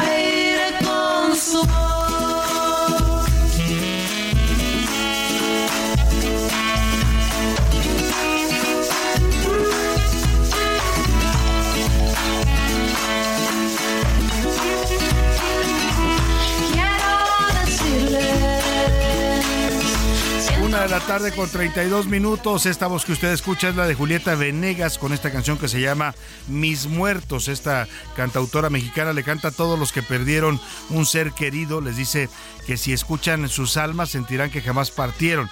Precisamente una parte de su letra dice, estaremos juntos aquí o en el más allá. Y es esta, eh, este fervor y esta creencia que tenemos los mexicanos de que nuestros muertos siempre nos acompañan. Yo se lo digo eh, eh, así, tal cual, siempre siento que mis muertitos, la gente importante en mi vida que partió, siempre anda ahí, pendiente de usted y, pendiente de, acompañarlo, de ayudarlo y apoyarlo, siempre y cuando usted lo mantenga vivo en el recuerdo y en su corazón. Escuchamos un poco más de Julieta Venegas, seguimos en el homenaje a los muertos en este Día de Todos los Santos Difuntos y vamos más adelante también a los deportes con el señor Oscar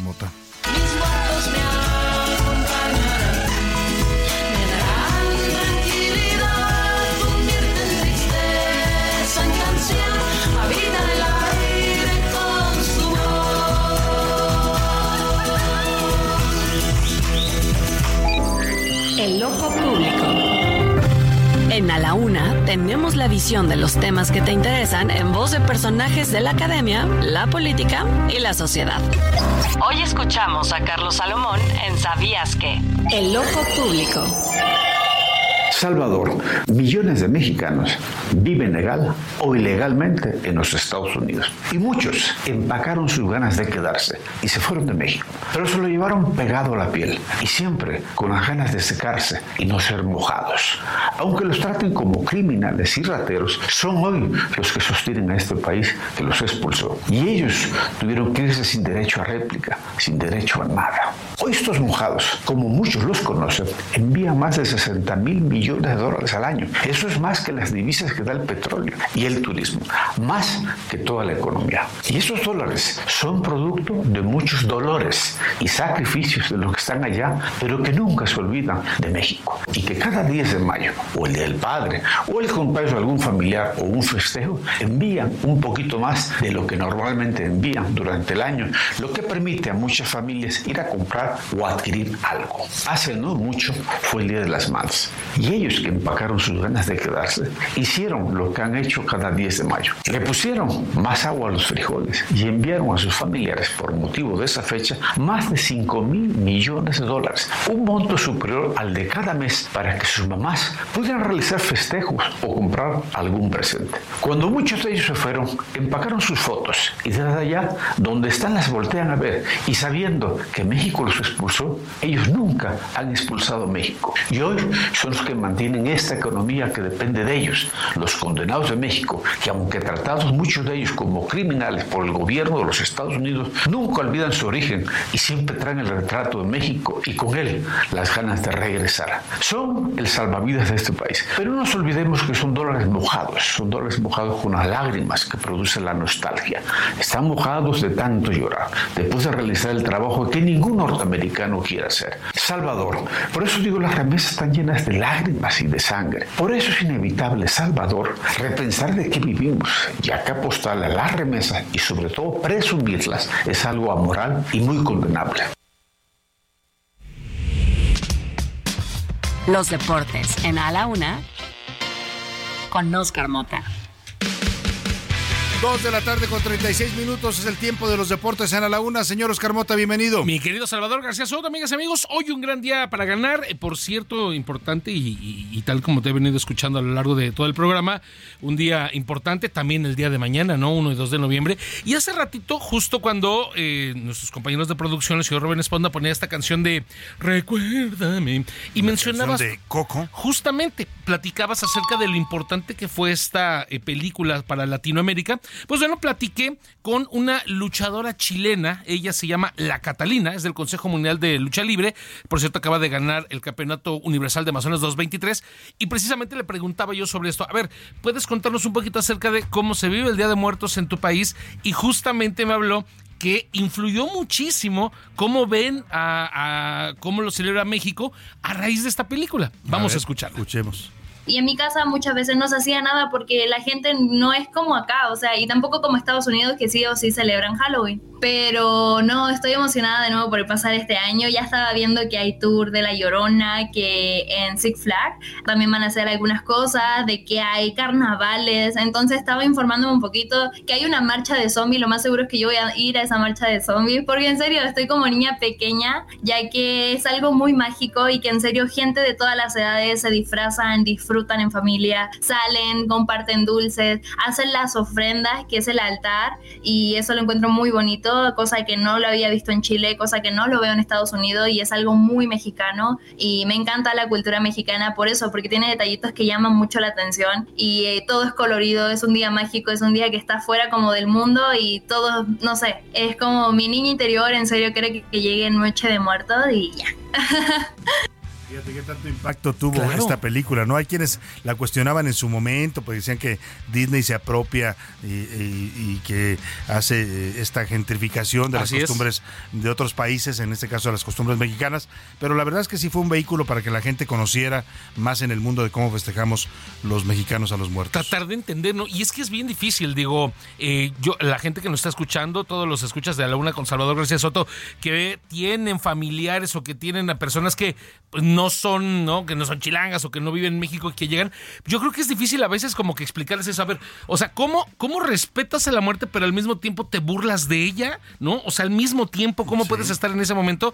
¿Cómo te acuerdas de la gente que partió, pero no, o sea, no es como un recuerdo duro, sino al contrario, es No, amable, es como, es como cálido, cariñoso, ¿no? exacto, Sentir como su presencia por un momento. Y es bien interesante. Y bueno, me gustó esa parte que dice la Catalina, que aquí en México es como un día fuera del mundo, ¿no? O sea, parece que por ese momento, o sea, est- estamos en una película, Me quedé ¿no? pensando que, que es un día en el que podrían conectarse estos dos mundos, Justo, ¿no? El mundo de justo, los vivos justo. y el mundo de los muertos. Entonces, pues ahí está, mandamos un abrazo. Mañana también traeremos preparado a- algún tema relacionado que tenga, por supuesto, que ver con el deporte, porque hay mucho que platicar. A ver, mi querido Salvador, eh, tengo que pasar ahora a tema de Juegos Panamericanos. Varias cosas que hay que hablar aquí. Primero, se acaban el 5 de noviembre, o sea, ya casi. Segundo, estamos en cuarto lugar en el medallero. Caímos ya al cuarto. Y pero, ¿sabes qué? Me siento. mm, e- Es complejo, porque, a ver, número uno, ya superamos la expectativa de medallas que se tiene a 30. Van 35 de oro. Y nos estamos dando un quien vive sabroso contra Canadá, que también tiene 35 de oro. Y arribita está Brasil con 37 de oro. Entonces, todavía ahí estamos Todavía hay posibilidades de que se mueva el medallero. en estos Entre días. estas situaciones, el día de ayer la selección femenil de México que, de fútbol, que por cierto llega a través de una invitación eh, para, este, para este torneo, vence al equipo de Argentina. Va invicto, no ha perdido uno de sus, eh, eh, solo de sus partidos y va a la final, va a disputar una medalla de oro. Pero ah, en cambio, una situación que uno dice, bueno, a ver, pues bueno, Ana Gabriela Guevara, eh, directora de CONADE, pues se le ocurre la puntada de decir que le mandó una carta al presidente López Obrador para solicitar que el recurso que le iban a entregar a los deportistas medallistas, el cual, aclaro, no se ha definido un monto como tal, pero dijo el presidente, se les va a dar una, Se les da una recompensación. una recompensa, por- exactamente. Por ganar medallas. Y dice Ana Gabriela Guevara que le mandó una carta para decir al presidente, no, ¿sabes qué? No le des esa lana a los deportistas y mejor vamos a llevarla a Acapulco. ¿Por qué se meten estos temas? Bueno, y sobre todo si no le preguntó primero a los Híjole, deportistas, ¿no? no, o sea, claro. hay muchos otros recursos que ella podría sacrificar. Podría decir, a ver, voy a sacrificar mi sueldo Exacto, el que claro. del año para mandarlo a Acapulco, pero quiere disponer de un recurso que es para los deportistas. Bueno, Y en un tema bien sensible, ¿no? O sea, en un tema bien sensible donde por supuesto que se necesita, pero yo lo veo como es, es, es como hacerle como el Robin Hood charro, ¿no? Medio pues es charrísimo. como andar saludando con sombrero ajeno, ¿no? Señora Ana Gabriela Guevara, proponga cosas que usted eh, pueda aportar, ¿no? Recursos no que estén ya destinados a un fin noble como es este de Justamente. reconocer a nuestros medallistas. Y bueno, pues mejor bájele el presupuesto a su equipo de trabajo y mándelo a Acapulco. Robin Hood, eh, ¿cuál es la tradición, no? Le quitaba al rico para darle al pobre, pero ahora resulta que aquí le vas a quitar al pobre para darle al más pobre, ¿no? Porque tampoco es que los atletas vivan en la opulencia y digan, pues esa lana no me No, sirve. no, y ¿no? hacen muchos sacrificios para estar donde están en este momento, para ganar una medalla. Y yo creo que es bastante válido que el gobierno lo recompense. con Completamente este- de acuerdo. Con este apoyo económico. Por último, querido Salvador García Soto, hoy por la tarde se juega partido de la Serie Mundial. A ver, los Rangers de Texas, los Power Rangers de Texas llevan la Serie Mundial, tres ganados, un perdido. El día de ayer ganaron. Si el día de hoy consiguen esta victoria, estarán levantando por primera ocasión en más de 50 años que tienen como Rangers de Texas o más de 62 años que tienen como franquicia el, título de la Serie Mundial. Entonces lo estaremos reportando, por supuesto, el día de mañana para ver cómo le va. Y eh, pues con el tema de la Fórmula 1, querido Salvador, que ya publicaron los precios para el 2024, a todos les aumentaron el 20%. A entonces, todos. eh, o sea, de por sí ya estaban caros. Justamente.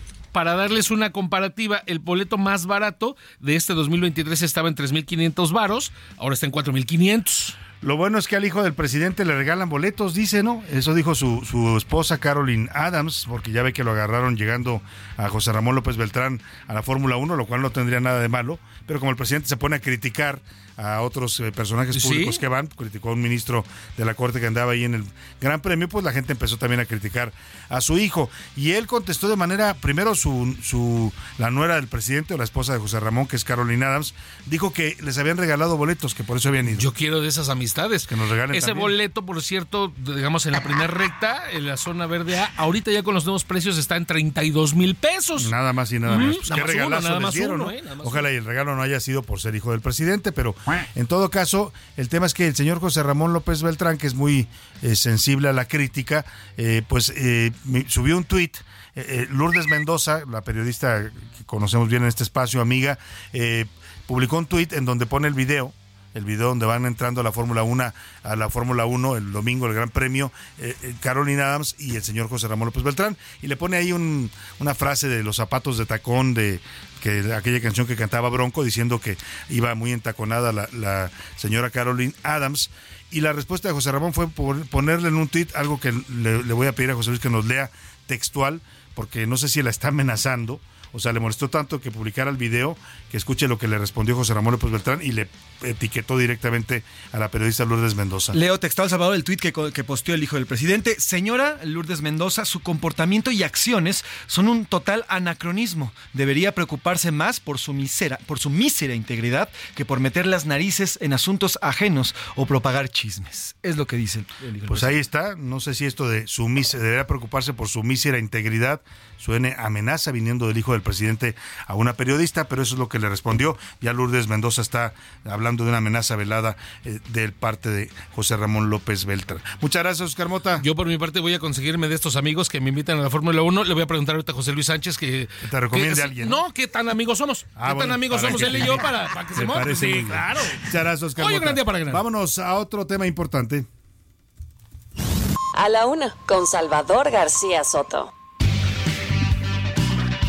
Si usted hubiera hecho esta pregunta que le voy a hacer hace mm, los últimos tres años, ¿de qué se mueren los mexicanos? La respuesta automática era de COVID. La principal causa de muerte en 2020, 2021 y 2022 eh, fue el COVID.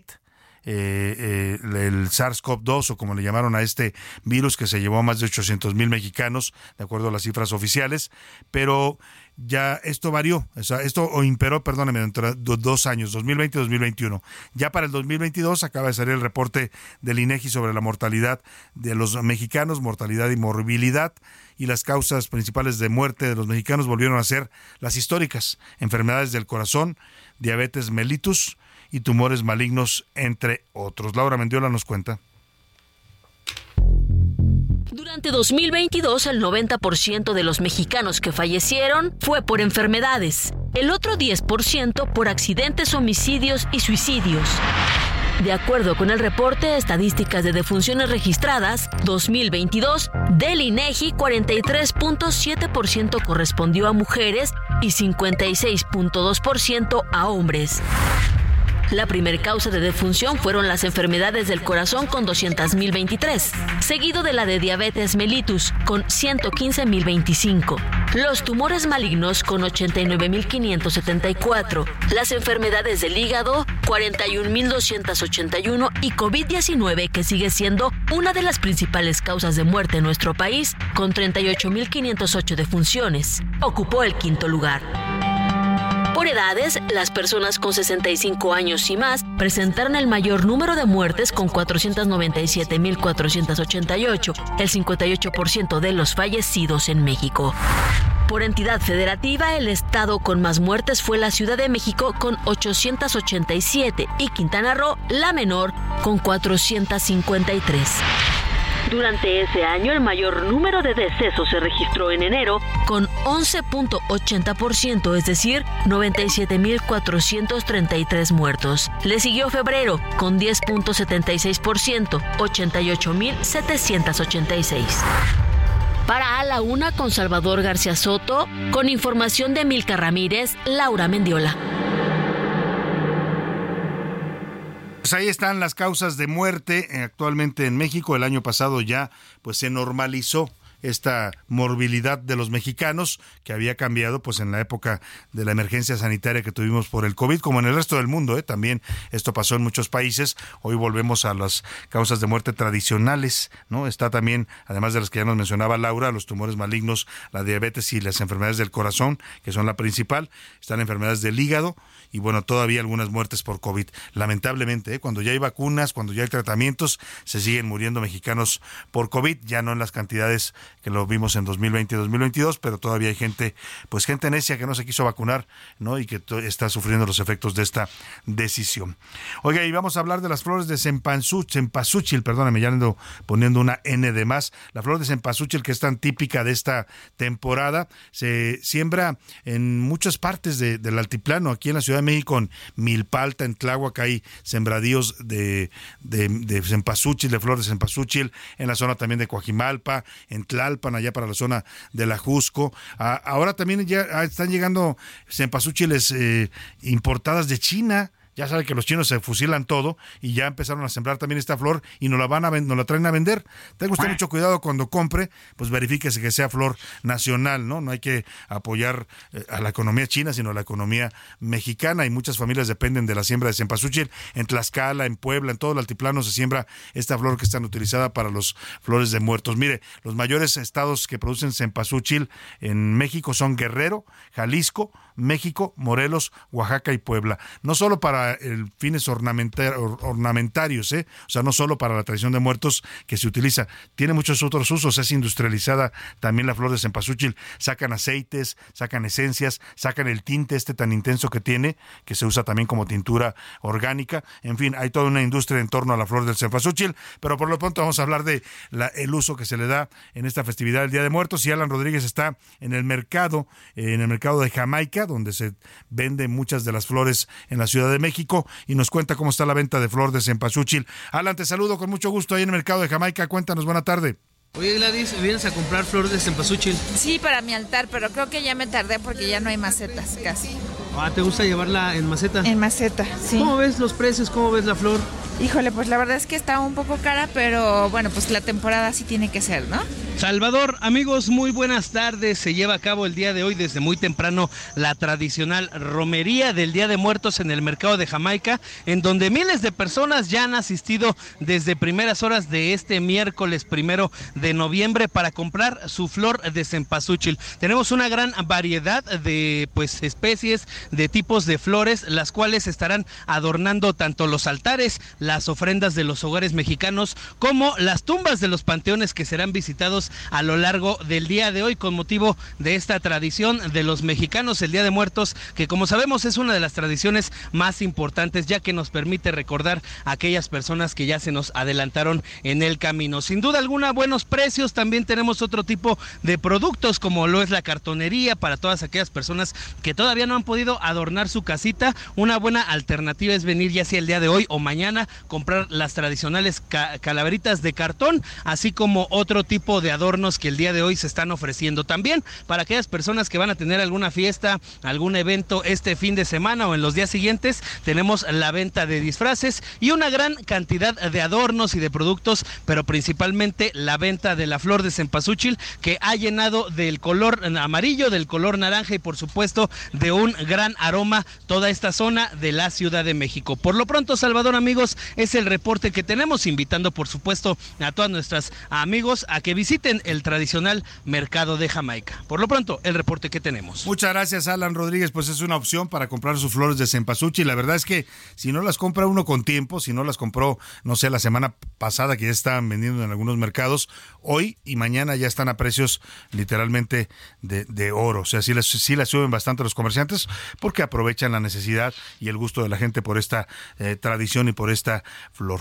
Oiga, y donde la muerte pues está en estos momentos enseñoreándose, es en el Medio Oriente, sigue la guerra entre Israel y, la franja de Gaza y este grupo terrorista Hamas, ya se contabilizan en este momento 8.796 palestinos muertos y más de 22.200 heridos. Vamos al parte de guerra que nos preparó Iván Márquez. Es el día 26 de guerra en Medio Oriente.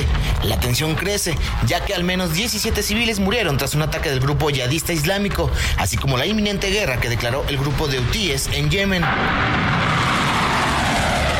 Israel no se quedó atrás y es que bombardeó un campo de refugiados de Jabali que dejó decenas de lesionados. Suman 8.796 palestinos muertos y más de 22.200 heridos. El gobierno de Jordania declaró que el proceso de evacuación de sus ciudadanos de Gaza ha comenzado, mismo caso de palestinos heridos que cruzan la frontera desde Gaza hacia Egipto. Por su parte, Israel declinó señalar si hubo un alto al fuego en Rafah como parte del acuerdo para la salida de palestinos así como de extranjeros. Además, hasta 500 extranjeros podrían ser liberados en Gaza tras un posible acuerdo mediado por Qatar. Y la ayuda humanitaria sigue llegando. 80 ambulancias pasaron la frontera de Gaza para recibir a palestinos heridos. Bueno, pues ahí está este tema de de la guerra allá en Irak, eh, en Irak no, en Israel, entre Israel y pues la franja de Gaza y este grupo terrorista Hamas de Palestina.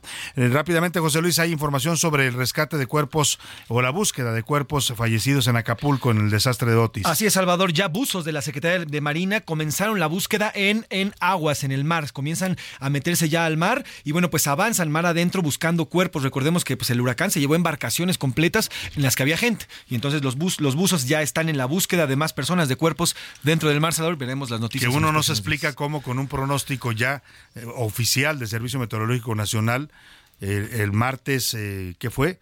El martes pasado, que estábamos transmitiendo desde Tlaxcala, eh, ese día que se formó la, la, tormenta tropical Otis se pasó a ser categoría, huracán categoría 1, martes 24, ya se sabía que iba a golpear Acapulco por la noche, pero nadie le avisó a la gente que andaba navegando, andaba la gente en las playas tranquila como si fuera un día cualquiera. Muchos salieron en sus yates, en sus lanchas turísticas y muchos murieron en medio del mar. Nos despedimos de usted a nombre de todo este equipo, le doy las gracias, le agradezco que nos haya acompañado hoy, mañana ya lo sabe, todos lo esperamos aquí a la una, le deseamos que tenga una excelente tarde, provecho, aquí nos encontramos mañana a la una.